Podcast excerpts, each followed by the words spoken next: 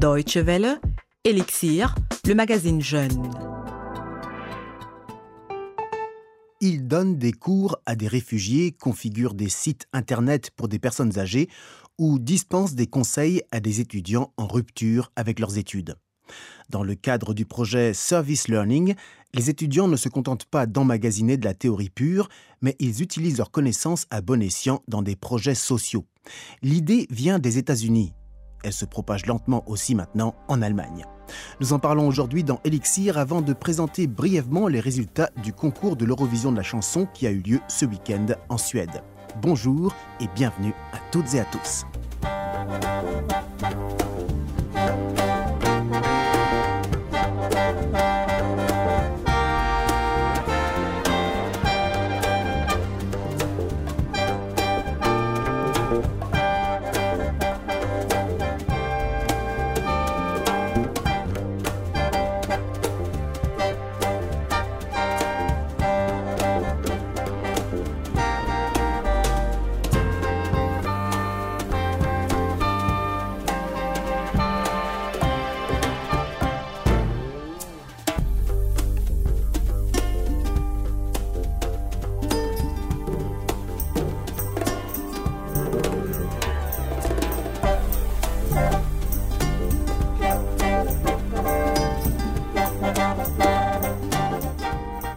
Vous écoutez Elixir sur la Deutsche Welle, nous parlons du service learning aujourd'hui. Théoriquement, il est possible que tu n'aies pratiquement aucune idée. C'est avec ce slogan que l'université Duisbourg-Essen fait de la publicité pour UniActive. Cette organisation, dont on pourrait traduire le nom en français par Université active, met en œuvre un concept qui s'est installé depuis longtemps aux États-Unis. Il s'agit du service learning, dans le cadre duquel les étudiants appliquent leurs connaissances théoriques de manière très pratique. Par l'intermédiaire de la fac, ils sont mis en relation avec des organisations caritatives et travaillent avec elles. Mais en fait, la démarche va au-delà de la simple mise en pratique du savoir universitaire. Nous nous rendons à la fac. Anne a pris place avec une vingtaine d'autres étudiants dans une salle de cours de l'université de Duisbourg-Essen et attend que le séminaire commence. Le sujet abordé s'appelle Gestion de la qualité dans le domaine social. Un titre qui certes laisse augurer d'un cours des plus rébarbatifs, de la théorie pure et dure, alors qu'en fait ce n'est pas du tout le cas. Anne et ses camarades ont en effet travaillé en dehors de la fac avec des organisations à but non lucratif, comme par exemple Caritas, une association d'aide aux drogués, ou encore la Ligue anti-rhumatisme. Le cours a commencé et Anne a une remarque et une question pour la prof.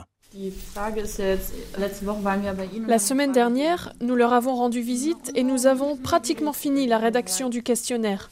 Vous nous avez plus ou moins donné votre feu vert pour le formulaire et maintenant nous nous demandons quelle serait la prochaine étape.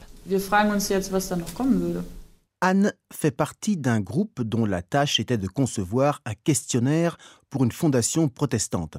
Le questionnaire doit servir à effectuer un sondage auprès de personnes souffrant d'un handicap pour savoir quelles sont les offres socioculturelles qu'elles souhaiteraient se voir proposer. Daniela Filetti est professeure à l'université Duisbourg-Essen et c'est elle qui anime ce séminaire. En principe, l'organisation doit d'abord approuver l'ensemble de la proposition. En ce qui me concerne, j'ai trouvé le questionnaire plus que satisfaisant. À présent, il faut donc attendre que l'organisation vous dise si le questionnaire correspond ou non à ses besoins. Le séminaire de Daniela Filetti sur la gestion de la qualité est un des 10 à 14 cours proposés chaque semestre dans le cadre du programme Service Learning par le département Uniactif de l'université. Le concept Service Learning vient à l'origine des USA et est aujourd'hui mis en œuvre dans de nombreux établissements d'études supérieures en Allemagne. Duisbourg-Essen joue dans ce contexte un rôle de précurseur. En effet, ici, à l'ouest de la Roure, le projet UniActive est né il y a déjà huit ans et s'oriente depuis 2005 fortement au modèle américain. 75 séminaires de service learning ont déjà été réalisés ici et les retombées ont profité depuis à environ 200 organisations caritatives. Jörg Miller est directeur de projet et l'un des fondateurs de UniActive. L'idée de base, en fait, c'est créer un lien entre les universités et la société civile, promouvoir l'engagement social et amener de nouvelles formes d'enseignement à l'université, des nouveaux modèles qui, euh, outre l'aspect pratique, ont une dimension sociétale permettant au final d'augmenter l'engagement et la conscience civique. Selon Jörg Miller, les universités ont une certaine responsabilité vis-à-vis de la société, d'autant plus qu'elles sont financées par l'argent du contribuable. Le concept de service learning tel qu'il est pratiqué ici fonctionne ainsi. Des organisations à but non lucratif qui ont besoin d'un soutien dans un certain domaine peuvent s'adresser à la fac. Ensuite, les étudiants essaient de mettre leurs connaissances à profit pour venir en aide à l'institution demandeuse. Il s'agit par exemple de développer un concept de marketing pour des projets sociaux ou alors de trouver un moyen de rendre l'accès aux études supérieures plus facile pour les enfants de milieux modestes ou encore de rencontrer des gens tout simplement pour discuter avec eux. Jörg Miller. De telles choses restent dans le cerveau. Par conséquent, le sujet en lui-même et les connaissances qui lui sont spécifiques restent aussi. Le tout est couplé avec une expérience pratique, avec une réflexion. C'est peut-être le meilleur moyen de contrer le modèle souvent pratiqué qui consiste à déverser du savoir avant qu'il tombe dans l'oubli. Peut-être nous pouvons ainsi développer une compréhension plus profonde. En principe, il est possible d'intégrer le service learning dans toutes les matières proposées à l'université, affirme Jörg Miller. Lors de la collaboration avec les organisations à but non lucratif, les étudiants acquièrent en effet des compétences supplémentaires, par exemple celle de travailler avec différents types de personnes, d'organiser des projets de façon autonome ou de gérer des conflits. Par ailleurs, dans le cadre du service learning, ils découvrent parfois des milieux qui leur étaient auparavant totalement inconnus, ça a par exemple été le cas d'Anne. Le séminaire m'a plu. J'ai trouvé ça intéressant d'avoir un aperçu des coulisses, par exemple au sein de notre projet. Le soutien aux handicapés est un secteur d'activité qui normalement ne m'intéresse pas. C'était donc plutôt positif de pouvoir y jeter un œil.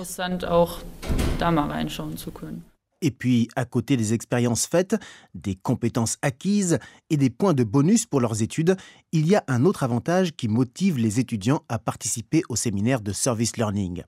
À la fin d'un projet mené avec succès, chaque étudiant reçoit un certificat qui atteste officiellement de son engagement civique.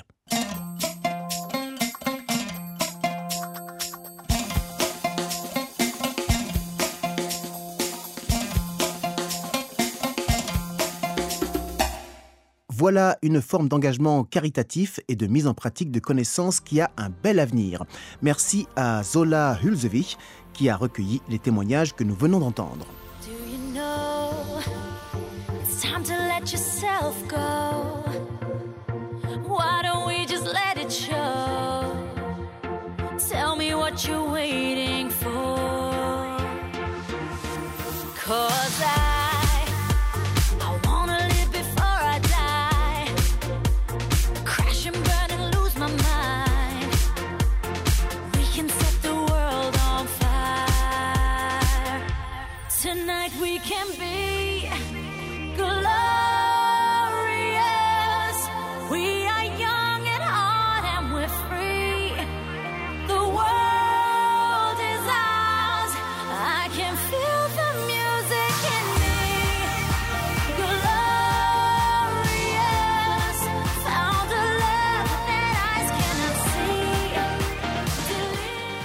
Vous écoutez la Deutsche Welle, c'est Elixir.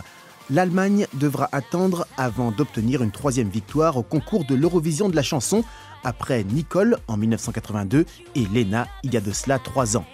Le représentant allemand Cascada avec Glorious, son morceau disco chanté par Nathalie Horler, que nous entendons en fond, n'a pu faire mieux que la 21e place lors de la 58e édition du concours à Malmö en Suède. 18 points venant d'Israël, de l'Autriche, d'Espagne, d'Albanie et de Suisse. C'est la maigre récolte du groupe pourtant faisant partie des favoris au départ. D'aucuns en Allemagne d'ailleurs de mettre cette défaite sur le compte de l'impopularité d'Angela Merkel en Europe, la chancelière allemande prônant, on le sait, une politique d'austérité qui n'est pas du goût de tous les Européens. La victoire est finalement revenue à la Danoise Emily de Forest avec 281 points Only Teardrops, c'est la chanson qui lui a permis de l'emporter et nous l'écoutons pour clore cette édition d'Elixir. Merci de l'avoir suivi. Vous accédez au podcast de cette émission comme d'habitude sur notre site internet dw.de français. Excellente suite de programmes sur la Deutsche Welle. Salut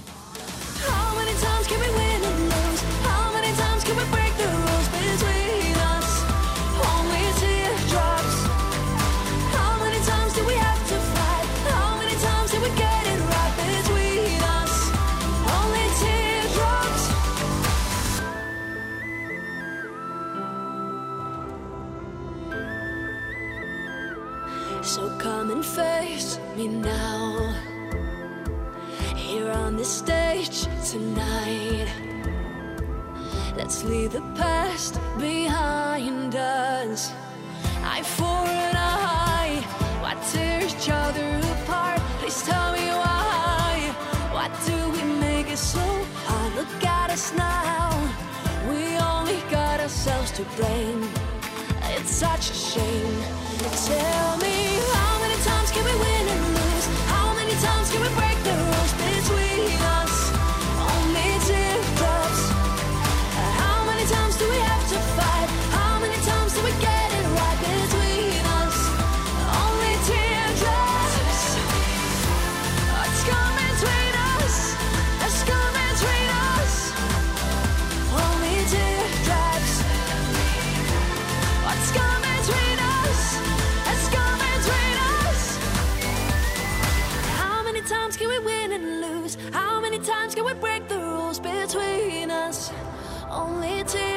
teardrops.